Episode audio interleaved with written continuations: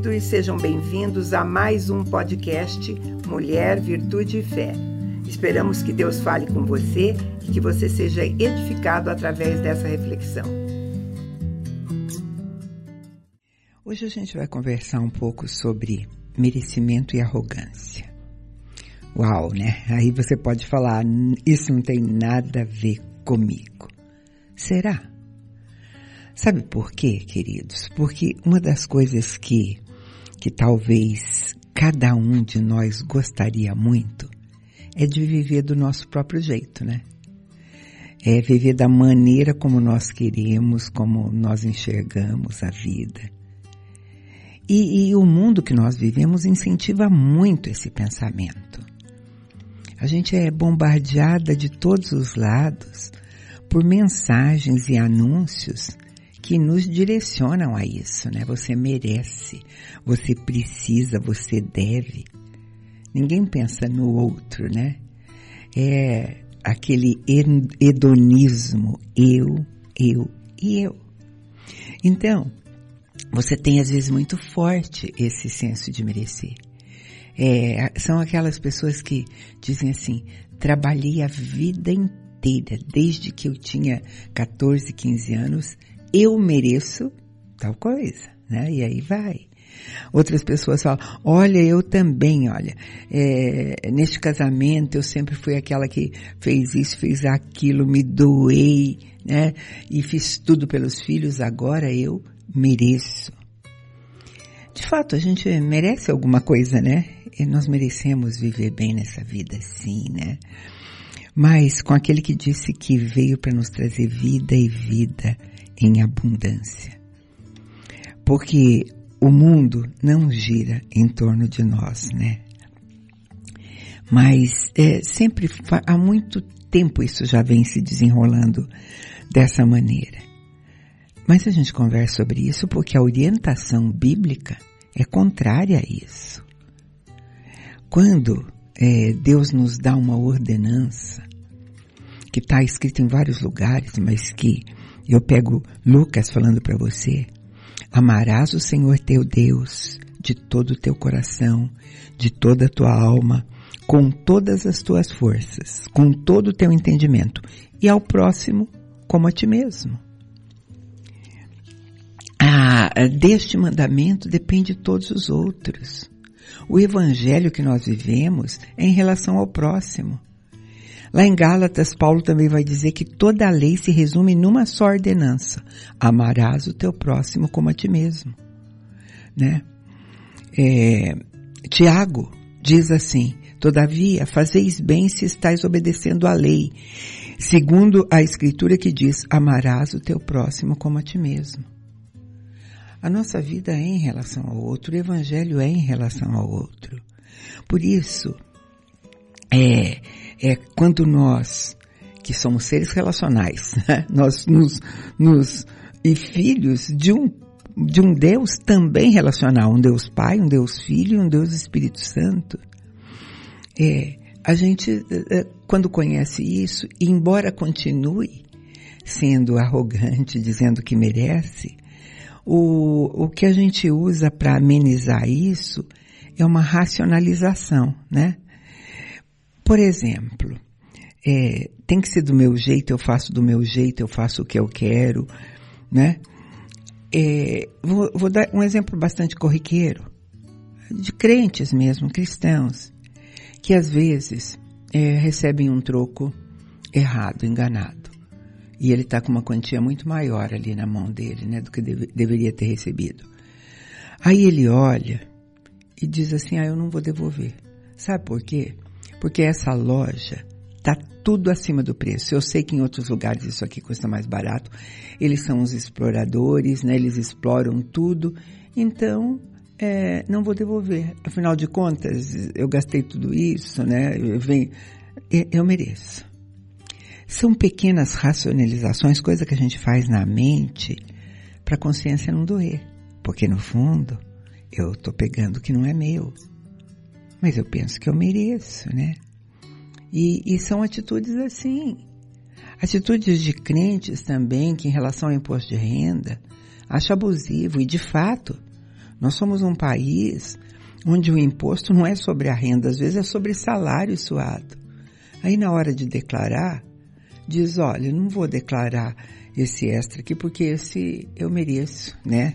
Esse eu já trabalhei demais, o governo já fica com meu dinheiro em tantos impostos.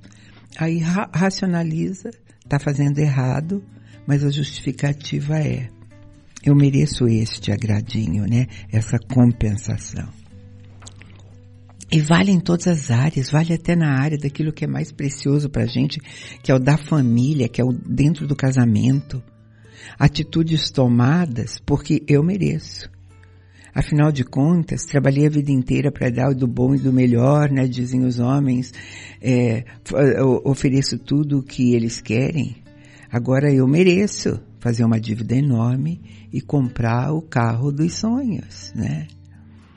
E então, é, eu estou dizendo para você que às vezes você não percebe essas justificativas, né? Mulheres também é, que de repente saem com amigas porque dizem, ó, oh, meu marido não me leva a lugar nenhum, eu tenho o direito sim de sair com as minhas amigas. Eu mereço. E nessas saídas, amigas que não, às vezes não têm marido, que têm outras pessoas, recebe alguns elogios, né? E se sente bem. Ah, não tem nada demais, afinal de contas, né? Não estou sendo valorizada lá dentro de casa, né? E, é, então, esse, essa, é, essa coisa de merecimento, ele é um estado mental da pessoa. E um estado mental infantilizado, infantilizado, de adolescente, né? Porque são adolescentes que sempre acham que merecem tudo.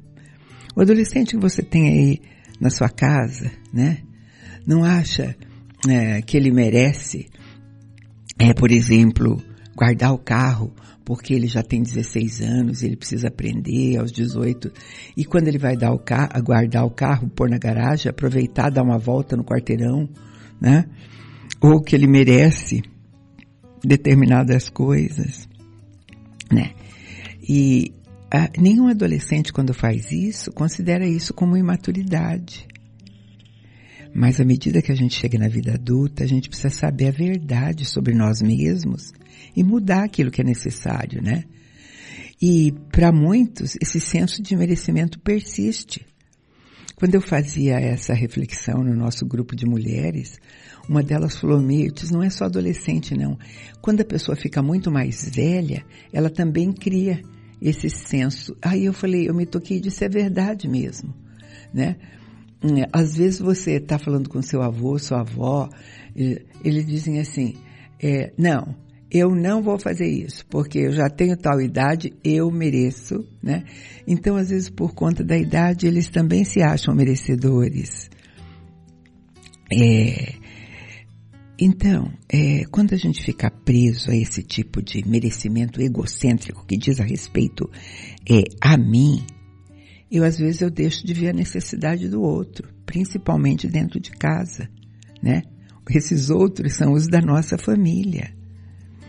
E, e, e agir dessa maneira é ser arrogante. Você viu que eu dei o título de merecimento e arrogância, né? Porque essas coisas estão ligadas e também né, estão colocadas na Bíblia. O Salmo 5, 5 diz que os arrogantes não permanecerão na tua presença. Detesta todos que praticam a maldade. O 18:27 diz: Porque você livra o povo aflito, mas os olhos do arrogante tu os abate. E eu gosto de pensar em nós mulheres, né? É, os homens agora vão se sentir um pouco melhor com o que eu vou falar, né? Mas é verdade. É, nós mulheres, é, nós achamos que nós sempre temos alguma coisa para ensinar, porque isso é coisa nata nossa, né? Somos nós que começamos a cuidar dos nossos filhos de pequena, acompanhamos e cuidamos mais do que o marido realmente, essa é uma verdade, né? Então, às vezes, é, a gente se pega é, ensinando o marido também, né? A palavra de Deus diz que o marido é uma só carne conosco. Mas às vezes a gente quer ensiná-los como filho. Você já viu aquelas mulheres é, que dizem assim, olha, é, você, o que você está ganhando não é legal não. Então, mas, para não parecer isso, você vai chegar para o teu chefe e vai dizer isso, isso ou aquilo. Ela está ensinando, ela está tomando posição, né? E, é arrogância. Né? Eu sei que, eu, eu, eu, confessava também que algumas coisas né, dentro da minha casa são do meu jeito. E eu sei que na sua também, né? Tem algumas coisas é, que a gente, mas às vezes são alguma, são coisas mais ou menos inofensivas, né? Por exemplo, às vezes é, eu vou trocar uma cortina, é, se eu for pedir opinião, né? Marido vai querer uma coisa, filhos vão querer outras, é, pode se conversar, pode chegar a um consenso, mas eu, eu, me lembro que com as filhas, quando elas insistiam em alguma coisa, ah, isso aqui não, isso aqui é, eu dizia, isso eu gosto. E esta casa agora, eu falei, quando eu morava na casa da minha mãe, era tudo do jeito da minha mãe. Agora, se, se, se eu não escolher, se não for do meu jeito, se eu deixar vocês meninas escolherem, né? Não vai ter chance para mim. Eu falei na casa de vocês, pô, coloquem as cortinas que quiserem, qualquer coisa assim. São coisas menores às vezes, que não fazem grande mal, mas servem para a gente colocar o pé no freio, sabe? Falar, será que é tudo do meu jeito mesmo, né? Então, é assim, às vezes inverte, fica ensinando o marido e servindo e ajudando os filhos, né? Eu estou falando de coisas muito absurdas, você acha, mas eu vou te perguntar. Você já usou frases como, olha, eu não vou fazer isso de jeito nenhum? Quando na verdade você está dizendo, se não for do meu jeito, é de jeito nenhum, né? Ou então aquelas obediências parciais, né? Obediência parcial, eu sempre digo, às vezes quando o marido diz assim, olha, nós vamos entrar numa fase de economia, não se compra nada. Bom, não comprar nada é não comprar nada. Mas aí eu passo numa liquidação. Aí eu vou também racionalizar. Ah, mas comprar pela metade do preço é estar tá economizando, né? Só que a ordem era não comprar nada. Metade do preço são 50% de gasto, né? A Bíblia fala disso. Ela traz exemplo dessa racionalização que eu estou te falando, porque o nosso apoiamento é a palavra de Deus. Ela fala de obediência parcial e ela dá exemplo o rei Saul, que foi escolhido por Deus para ser rei, que deveria obedecer a Deus, né? E lá no livro de 1 Samuel, no capítulo 15, nós vamos ver uma ordem de Deus dada a ele. Vai agora, ataca os amalequitas, os destrói totalmente com tudo que tiver. Não poupes nada. Matarás homens, mulheres, meninos, crianças, bois, ovelha e camelo e o rei deste local. Então Saul convocou o exército, duzentos mil homens da infantaria, mais dez mil de Judá. Aí a Bíblia vai dizer, eu vou ler para você que é melhor. Entretanto, Saul e o povo pouparam o rei, como também o melhor das ovelhas, o melhor dos bois, dos animais gordos e os cordeiros e tudo que era bom. Eles não quiseram destruir totalmente. Destruíram só aquilo que eles achavam inútil e desprezível. Você pode ler isso lá em 1 Samuel 15 e você vai ver o desenrolar dessa história. Aí, a palavra do Senhor vem para Saul através do profeta Samuel. Ele diz, olha, você, Deus disse que se arrependeu de ter colocado você como rei, porque você não uh, cumpriu o que ele mandou. Aí sabe o que é, Saul falou, né? É, Saul falou, não, eu fiz mesmo tudo que, que, que Deus mandou. Aí Samuel disse para ele, e esse barulho que eu estou ouvindo, balido de ovelhas, né? Esse, esse mugido de bois, eu estou ouvindo tudo isso. Aí ele falou, ah, isso é o que eu, eu trouxe para oferecer para Deus. Tudo isso que eu trouxe é para oferecer para Deus, né? Aí, é, até aí, então ele fica assim, Deus mandou fazer uma coisa, mas eu fiz do, do meu jeito, né? Do jeito que eu achava que devia. Aí nós vamos é, ver que a resposta do profeta foi aquela, aquele versículo muito conhecido nosso e que devia ficar sempre na nossa mente. No verso 22 diz assim, mas Samuel disse, por acaso o Senhor tem tanto prazer em holocaustos e sacrifícios quanto em se obedecer a sua voz? Obedecer é melhor do que sacrificar, e atender é melhor que a gordura dos carneiros. Sabe, queridos, essa barreira da arrogância só é derrubada com humildade. Só. E a palavra de Deus diz, lá em 1 Pedro, humilhai-vos sobre a poderosa mão de Deus para que ele, a seu tempo, vos exalte. Tem gente que troca, né? Que diz que quem, quem é humilhado vai ser exaltado. Não, é quem se humilha. E esse é um versículo que é o guia para a gente derrubar esse sentimento de merecimento e de arrogância que a gente tem. É, porque uma pessoa humilde, né? Ela não faz essas racionalizações, essas justificativas. Uma pessoa humilde, ela usa cada ponto forte que ela tem em benefício do outro. Né? Só que humildade não é uma coisa inata em nós. Né? Nós precisamos trabalhar para realmente é, é, conseguir ser humilde. Porque nós temos de lado uma cultura que não valoriza isso, né? Uma cultura que valoriza aqueles que são poderosos, aqueles que fazem, aqueles que... E assim. É, é difícil às vezes buscar a verdade bíblica, né? A gente não, não gosta muito de, de esperar. Mas Jesus deixou modelo. Não é só conversa, não é só orientação é, escrita. Lá em João 13, ah, ah, começando no 3, diz assim: Sabendo que o Pai lhe entregaria tudo nas mãos e que ele viera de Deus e que para Deus estava voltando, Jesus levantou-se da mesa, tirou o manto, pegou uma toalha, colocou em volta da cintura. Em seguida colocou água em uma bacia e começou a lavar o os pés dos discípulos e a enxugá-los com a toalha que trazia em volta da cintura. Então, Jesus dá um exemplo de servir o outro, né? De realmente dobrar os joelhos, né? É uma posição, você ficar ali lavando o pé parece uma coisa humilhante, né? Então, aproveite cada oportunidade que você tem para ser humilde, porque isso é coisa rara hoje. Humildade é coisa rara. É, as pessoas hoje gostam, ao invés de ostentar o título de uma pessoa humilde, de pessoas poderosas que estão é, é, temporariamente, às vezes, em cargos de poder.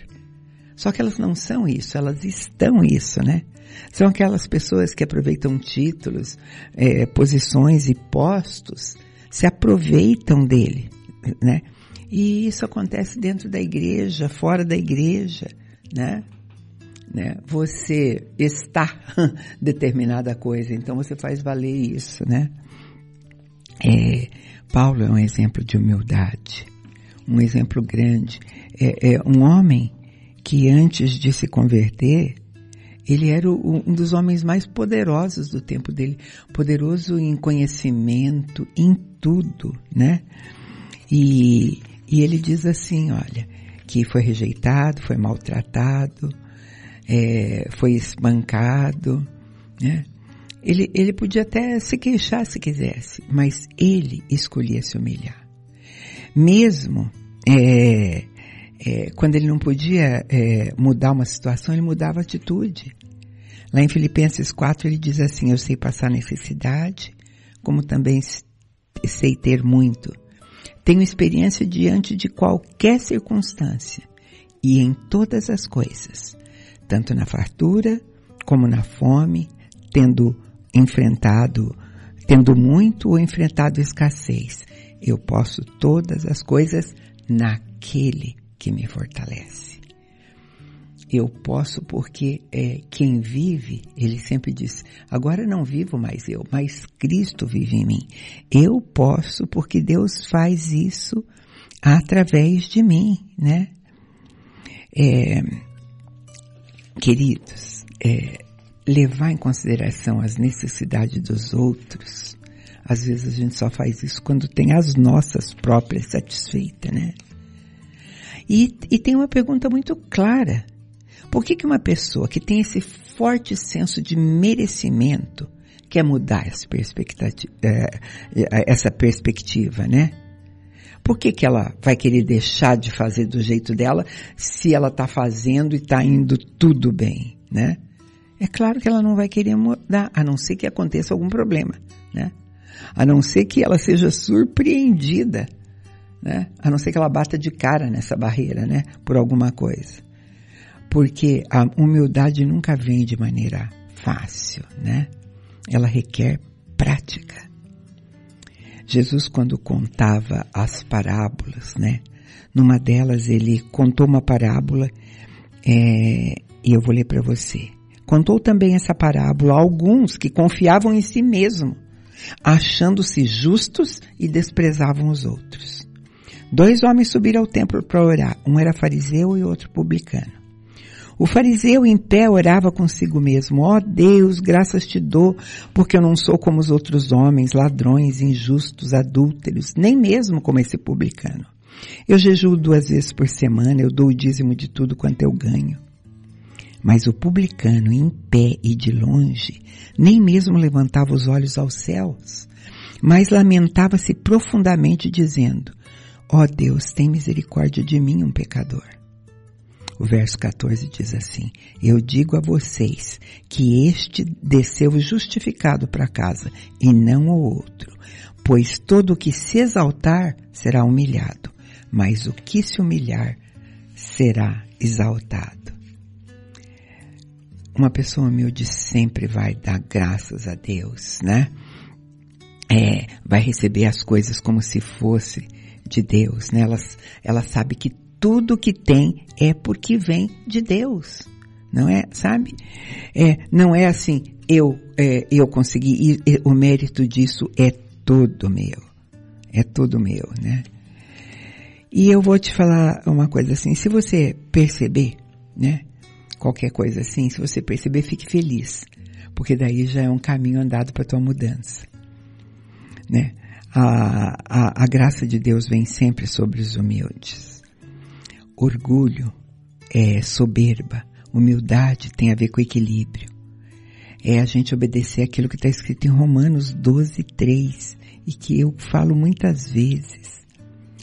Romanos 12, 3 diz assim: Ninguém tenha de si mesmo um conceito mais elevado do que deve ter, mas ao contrário, tenha um conceito equilibrado de acordo com a medida da fé que Deus lhe concedeu. Ser humilde é entender o seu verdadeiro valor, né? Humildade é reconhecer que o nosso sucesso, aquilo que vai bem comigo, vem de Deus e é Deus que me capacita, né? Humildade tem a ver com o próximo. Humildade não é, é se achar superior aos outros, né? Humildade tem a ver com servir eu quero encerrar com aquilo que está escrito em Filipenses 2, de 5 a 7, que diz assim: Seja a atitude de vocês a mesma de Cristo Jesus, que, embora sendo Deus, não considerou que ser igual a Deus era alguma coisa do qual devia apegar-se, mas esvaziou-se a si mesmo, vindo a ser servo tornando-se semelhante aos homens. Então, é estar pronto para servir outras pessoas, né? É estar pronto para seguir esse exemplo. Fazer do nosso jeito, muitas vezes não vai ser a melhor maneira de fazer as coisas. Né? Eu deixo você ouvindo uma música que eu separei para você, desejando para você uma boa semana e convidando para estar conosco num próximo programa. Deus te abençoe.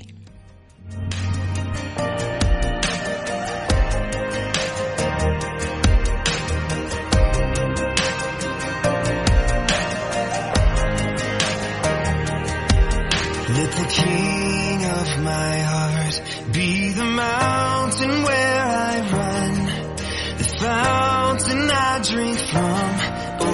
He is song. Let the King of my heart be the shadow